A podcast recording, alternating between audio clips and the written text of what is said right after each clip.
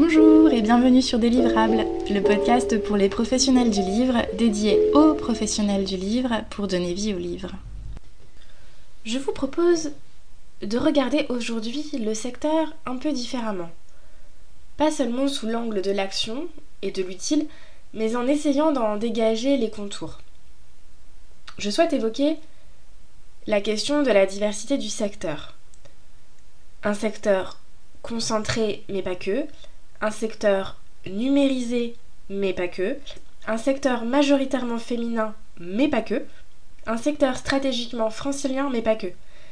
Essayons de regarder derrière ces arbres qui cachent la forêt. Essayons aujourd'hui de prendre certaines vérités ou craintes établies pour les étudier une à une et tenter de ne pas céder aux enthousiasmes, aux craintes ou à un idéalisme excessif. Ça me paraît important pour trois raisons.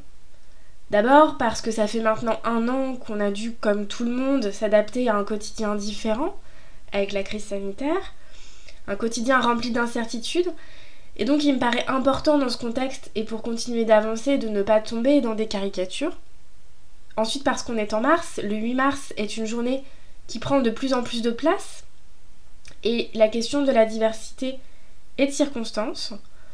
Enfin, troisième raison, à l'importance de ne pas tomber dans la caricature, parce qu'il me semble essentiel de boucler ce premier volet de podcast délivrable sur cette dimension avant de donner la parole à d'autres, à d'autres professionnels qui préciseront, nuanceront et enrichiront la réflexion autour des métiers du livre. Donc l'épisode du jour ne sera pas exhaustif bien sûr, tant la question de la diversité est vaste. La première question donc, est-ce que on peut parler d'un secteur concentré? Donc dans un premier temps, évidemment oui, côté édition, côté groupe d'édition, puisque les 10 plus gros groupes se répartissent près de 90% du secteur. C'est encore les chiffres que Livre Hebdo nous, nous rappelait en juin 2020. C'est des, éléments quand même assez récents qui continuent de confirmer ce qu'on observe depuis des années. Mais Livre Hebdo recense aussi environ 4200 structures 4500 en 2019.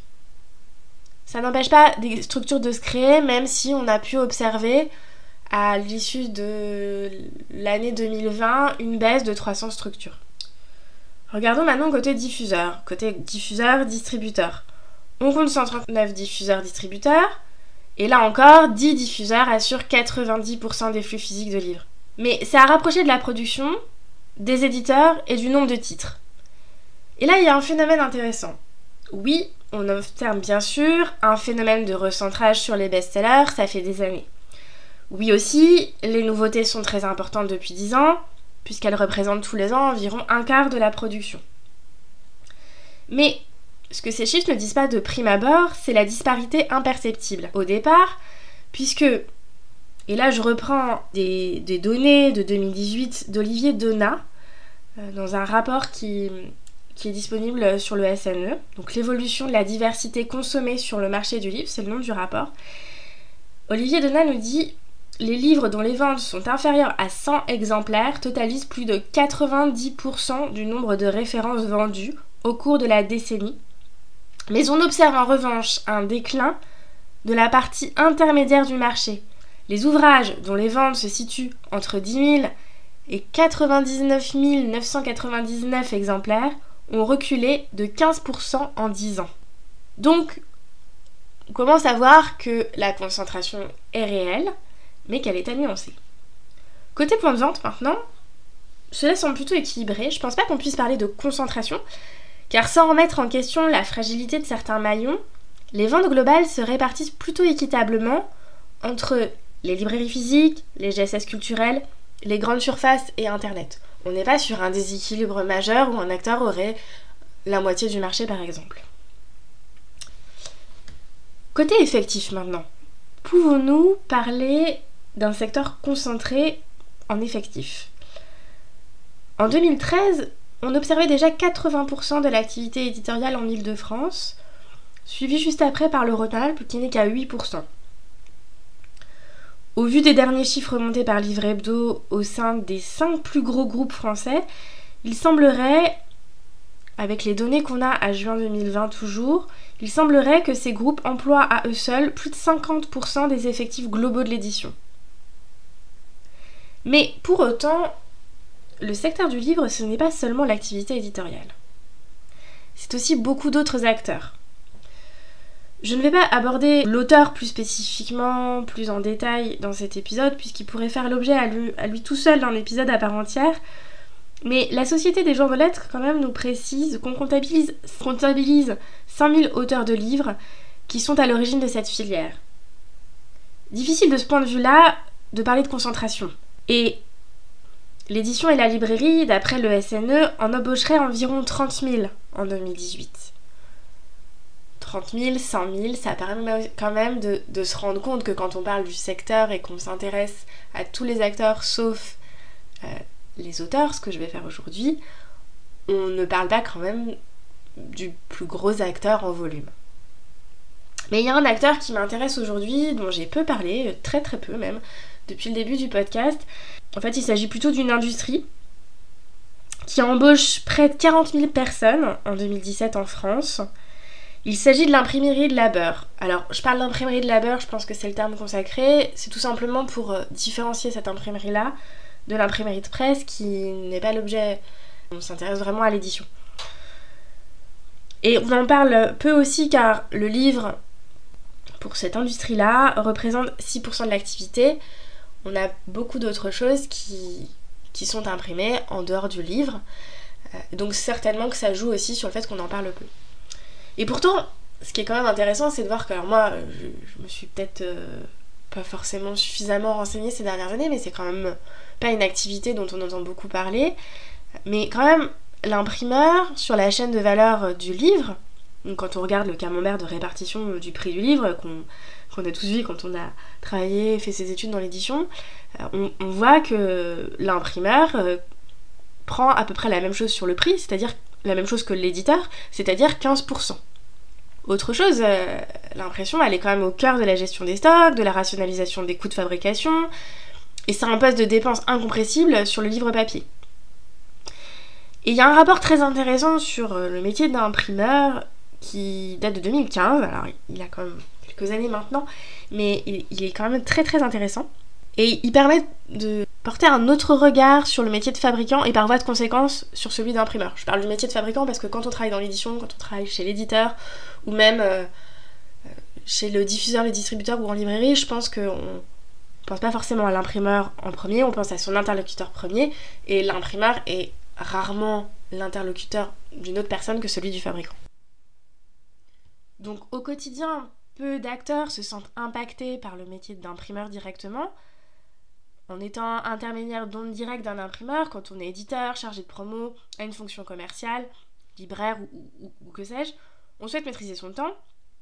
Quand on est au contrôle de gestion, on souhaite maîtriser les coûts.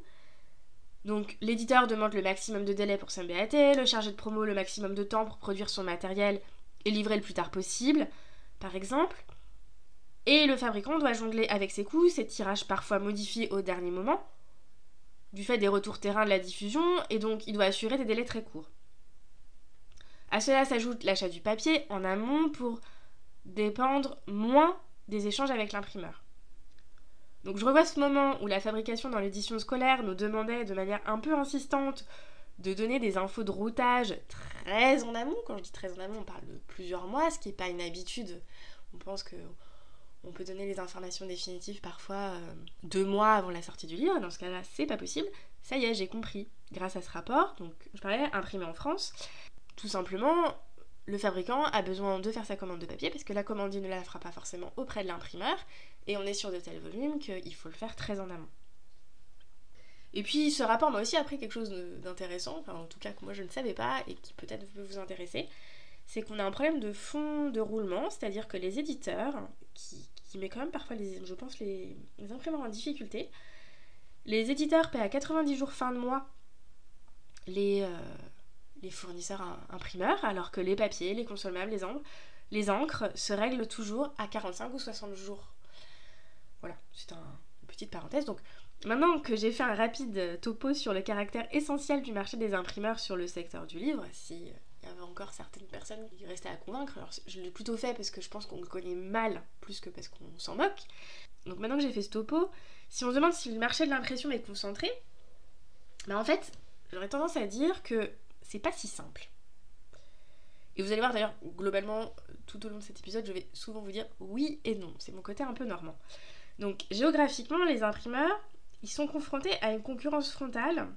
Déjà, première chose, à une concurrence frontale entre une industrie française et une industrie étrangère plus compétitive, ou par les coûts, ou par les délais.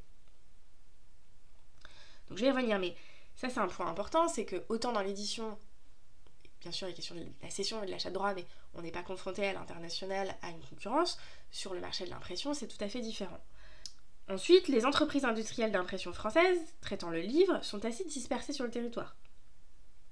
C'est bien sûr l'île de France, les pays de la Loire, le Rhône-Alpes qui ont la plus grosse offre, c'est pas très surprenant, mais ça n'a rien de spécifique au livre. C'est plutôt lié à l'activité des imprimeurs en général, puisqu'on, comme je le disais, ils ne consacrent que 6% de l'activité à l'impression de livres.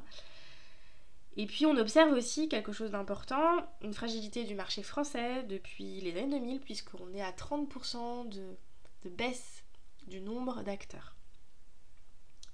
Mais oui, on est quand même sur un marché concentré, puisque on compte, toujours d'après ce même rapport Imprimant France, une demi-douzaine d'entreprises hors procédé numérique, puisque, comme je le disais, les disparitions d'entreprises ont augmenté ces 20 dernières années.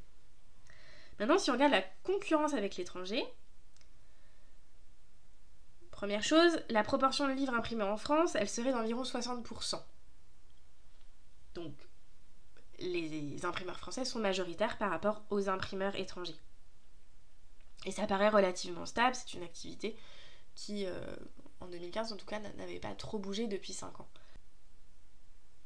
Ensuite, si on s'intéresse aux typologies de livres du point de vue d'un imprimeur, on répartit, on peut répartir les impressions en quatre typologies.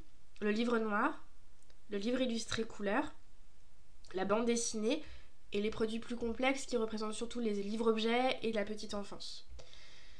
Et là encore, selon de quel type d'ouvrage on parle, on ne s'intéresse pas aux mêmes imprimeurs.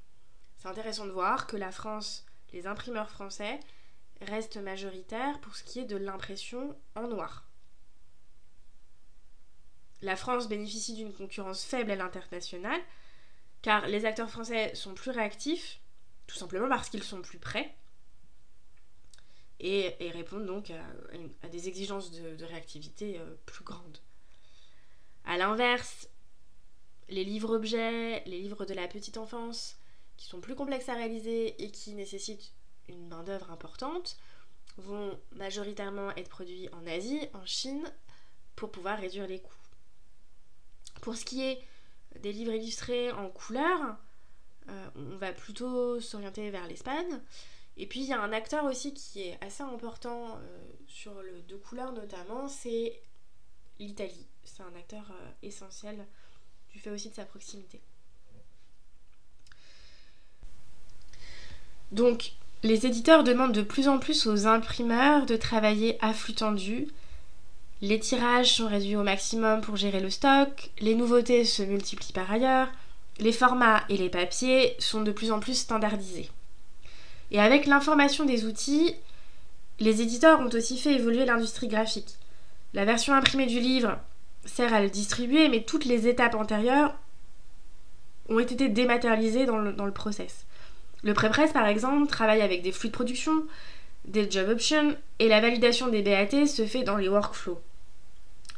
Ok, la machine donne parfois des sueurs froides au rendu du BAT, l'éditeur ayant imaginé que, euh, d'ailleurs comme le chargé de promo qui doit faire passer euh, ses documents dans le flux, les deux ayant imaginé qu'ils avaient fait le plus dur, oui c'est bon, j'ai remis mon ouvrage, et en fait parfois le flux ne marche tout simplement pas, et c'est le moment où ils décident de ne plus être coopératifs. Tout ça pour dire que la question du flux est très importante. Euh, elle amène euh, de, nouvelles réflexions et on, on en vient à un deuxième sujet euh, qui est très important dans la question de la diversité, c'est la question du numérique.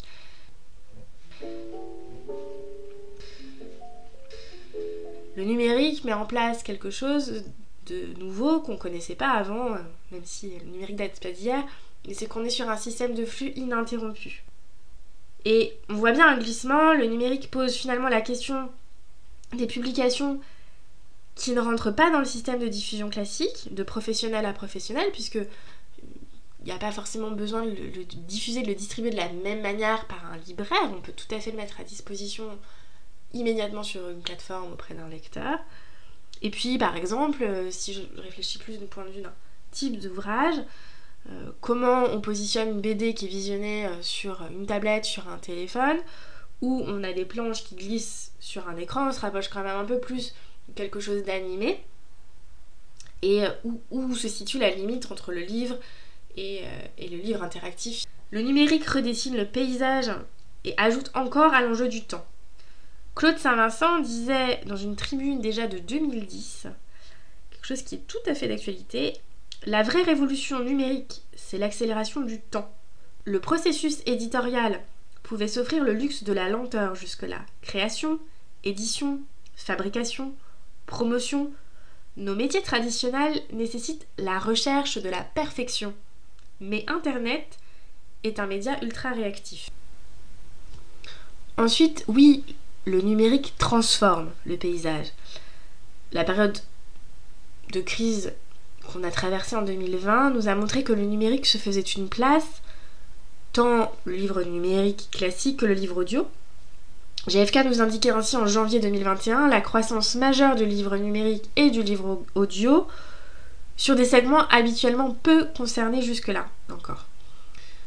Le scolaire avait déjà marqué un moment important de transition en 2019 avec la réforme du lycée, mais il semble que de nouvelles pratiques se développent plus largement avec un profil de lecteur sensiblement différent du profil de lecteur papier. Il n'a pas le même âge, il n'a pas le même sexe. Mais le numérique ne fait pas pour autant disparaître le physique. Ça, c'est un élément important qu'on dit depuis très longtemps et qui continue de se vérifier. On ne peut pas dire aujourd'hui que le livre numérique se développe au détriment du papier, pas en tout cas à l'échelle globale du livre. Cela n'empêche pas le développement du livre numérique, des liseuses, de tout, un tas d'ouvrages à ce format-là, n'empêche absolument pas depuis 15 ans de voir le livre papier croître sur certains segments de manière assez forte, que ce soit la jeunesse, le livre pratique. Et de la même manière, si quand on parle de numérique et de physique, on ne s'intéresse pas qu'au livre, mais à toute l'industrie, on peut pas non plus dire que les librairies en ligne aient supprimé les librairies physiques.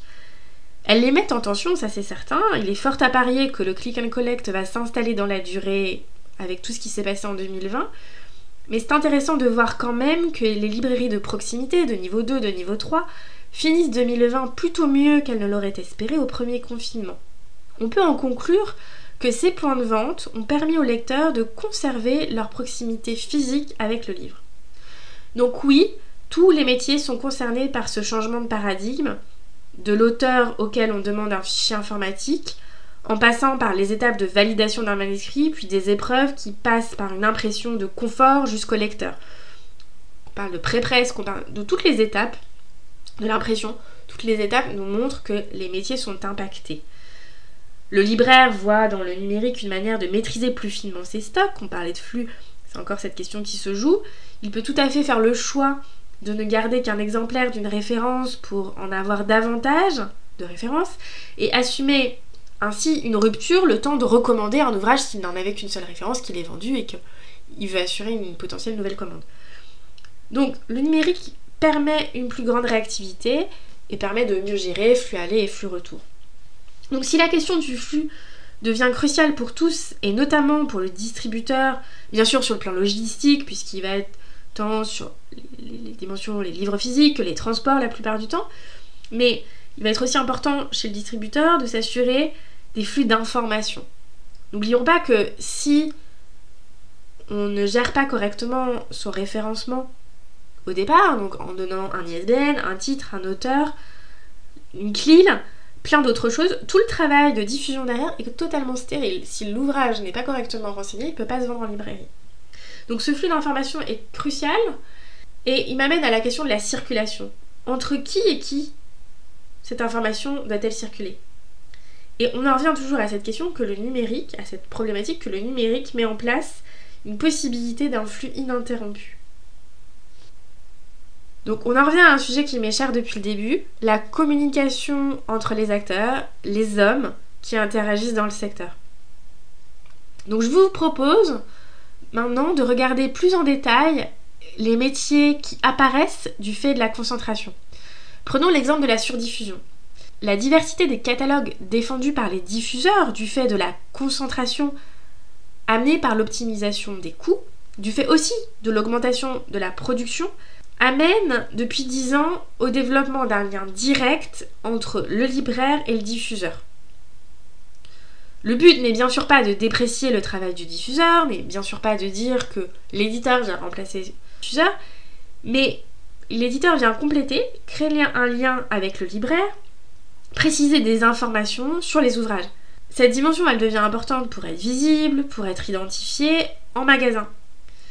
Cela permet de réaffirmer l'importance de la diversité des points de vente et l'apport des librairies indépendantes à cette diversité. Dans, un dossier euh, réalisé par Livre Hebdo, je crois en 2019, si je dis pas de bêtises, Camille Desforges, donc, qui euh, occupait cette fonction depuis 10 ans au sein de Belfond, parce que c'est pareil, il y a différentes manières de mettre en œuvre cette surdiffusion, en interne, en externe. Camille Desforges insistait sur le fait que elle ne rentrait pas forcément en contact avec les gros libraires, elle n'est pas dans une logique de taille, elle est dans une logique d'intérêt pour le catalogue, quelle que soit la taille de la librairie.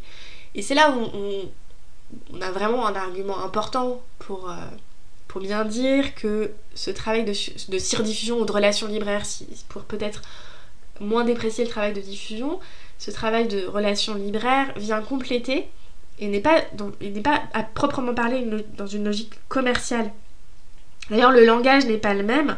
Elodie Pajot précise que dans ce même dossier, quand elle parle avec un libraire, elle ne parle pas de remise, elle ne prend pas de commande.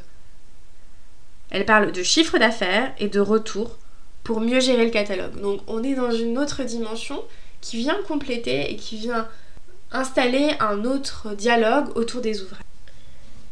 Et puis on voit aussi que des métiers disparaissent avec le numérique, ou en tout cas sont largement réduits comme le métier de documentaliste ou iconographe qui, continue d'exister dans, des structures où l'illustration est importante. Mais on voit aussi surtout que des métiers évoluent du fait du numérique. C'est le cas par exemple du métier de libraire qui amène davantage de mutualisation avec des plateformes, euh, les plateformes qui, peuvent exister euh, à l'initiative par exemple de René librairie.com, librairie.fr encore, ou chez monlibraire.fr, ou placedeslibraires.fr. Autant d'initiatives qui sont des mutualisations d'initiatives de libraires, ou encore on a des plateformes numériques comme Ibagine Card qui viennent proposer un service au lecteur directement.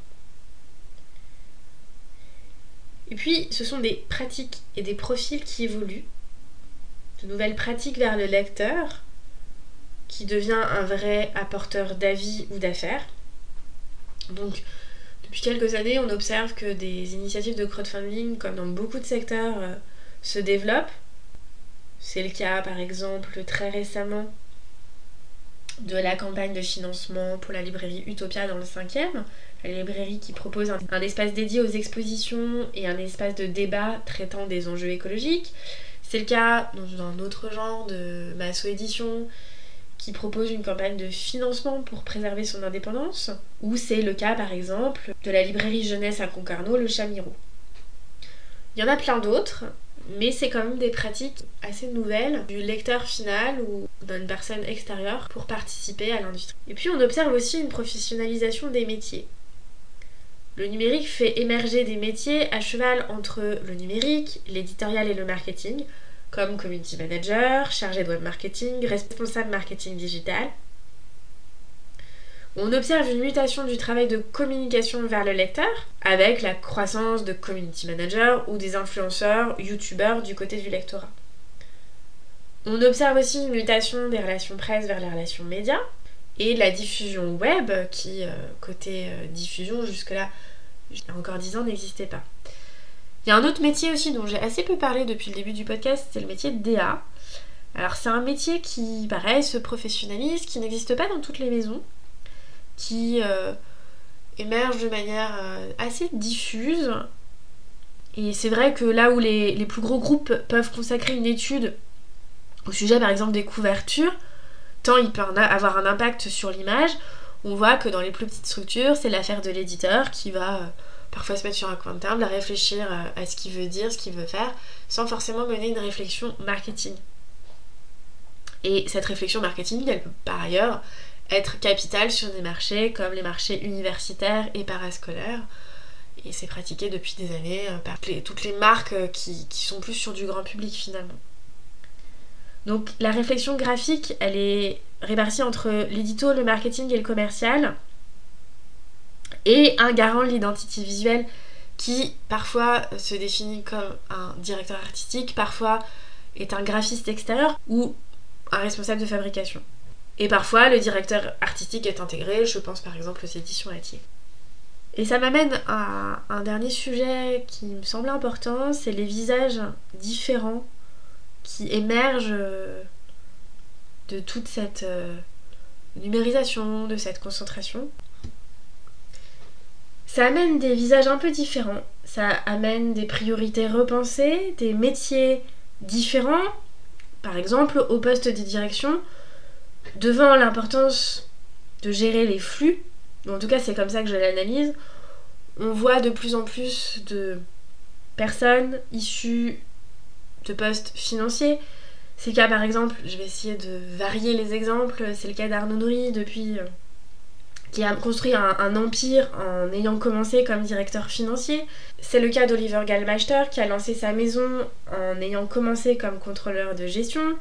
C'est le cas aussi dans un domaine très différent de Fabrice Holler qui a pris en janvier la direction générale de l'imprimerie CPI en ayant occupé quasiment exclusivement des fonctions de directeur financier dans l'édition, les médias, le tourisme et sans surprise avant chez CPI.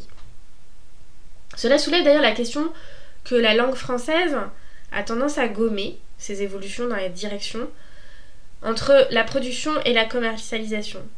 En anglais, on distingue très clairement, c'est plus parlant en anglais, on distingue très clairement les termes publisher et éditeur. Publisher celui qui assume le marketing, la communication, la vente, et l'éditeur au cœur de l'entreprise, puisque c'est lui qui prend le risque de la production et donc vraiment du contenu.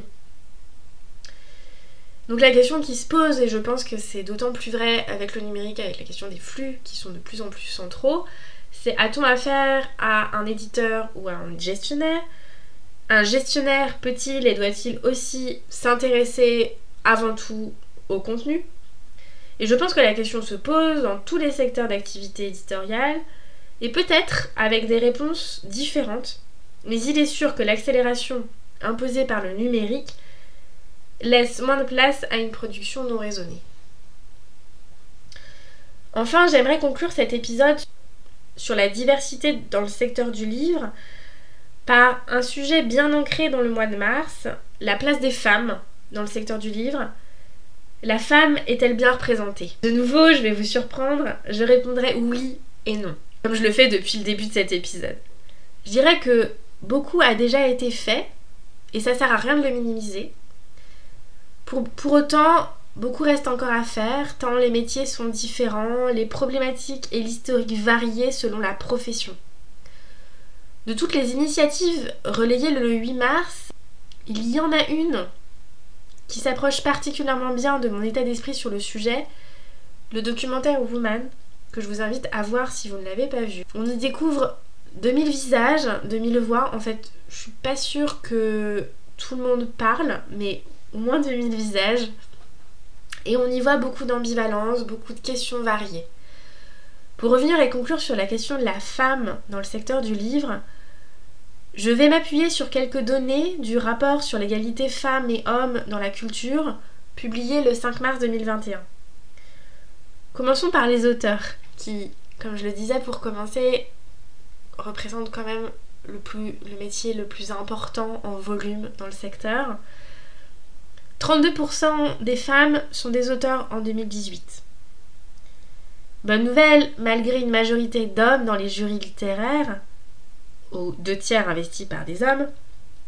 Donc, malgré cette majorité d'hommes, les femmes ont représenté 38% des sélections et 40% des attributions. C'est la première fois qu'on les trouve dans ces proportions dans le secteur du livre. Et je pense que c'est quand même une victoire qu'il faut saluer, puisque depuis les années 60, on était très loin des 40%, on était plutôt autour de 20 à 25% de manière assez inchangée depuis les 60 dernières années. Mais il reste encore à faire, puisqu'on est à seulement 10 à 15% de femmes dans la composition de l'Académie française, de l'Académie des inscriptions et belles lettres et à l'Académie des beaux-arts, et ce au 1er janvier 2021. Ensuite, si on regarde les jurys littéraires plus en détail, et si on enlève le prix féminin constitué à 100% de femmes, leur part est de 29%. Ensuite, dans l'industrie du livre, la profession est à 65% féminine. Donc là, je ne m'intéresse pas aux auteurs, mais à toutes les professions du livre.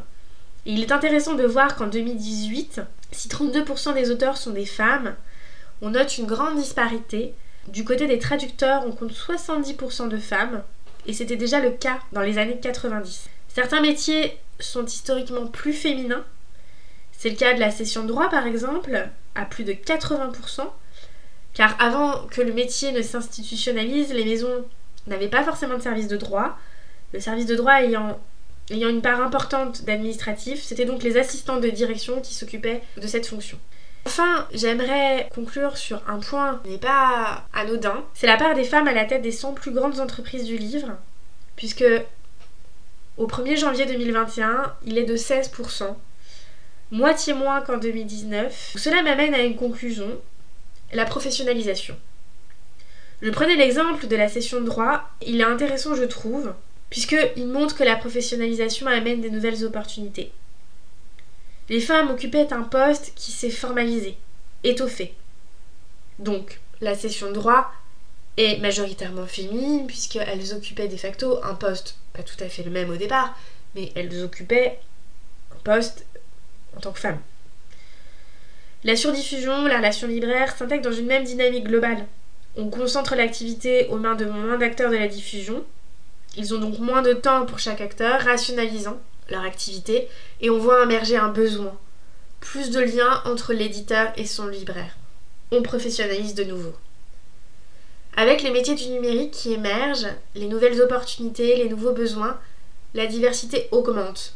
De fait, car plus de compétences sont nécessaires, donc plus de profils. Et je pense que, avec toutes les autres évolutions qu'on a pu constater au secteur du livre, c'est la même chose. Il faudra du temps. Beaucoup a été fait, mais beaucoup reste encore à faire. Je vous donne rendez-vous jeudi prochain pour poursuivre cette réflexion.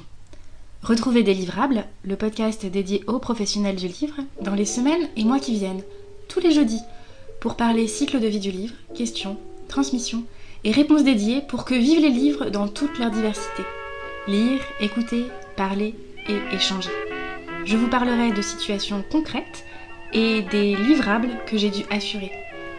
À chaque fois, vous trouverez sur le site www.délivrable.com des notes de l'épisode vous pouvez dès aujourd'hui suivre son actualité sur Instagram et LinkedIn sous l'identifiant délivrable. Attention, sans et. Et surtout, n'hésitez pas à partager ces podcasts à vos collègues si vous pensez qu'ils peuvent leur être utiles. À bientôt!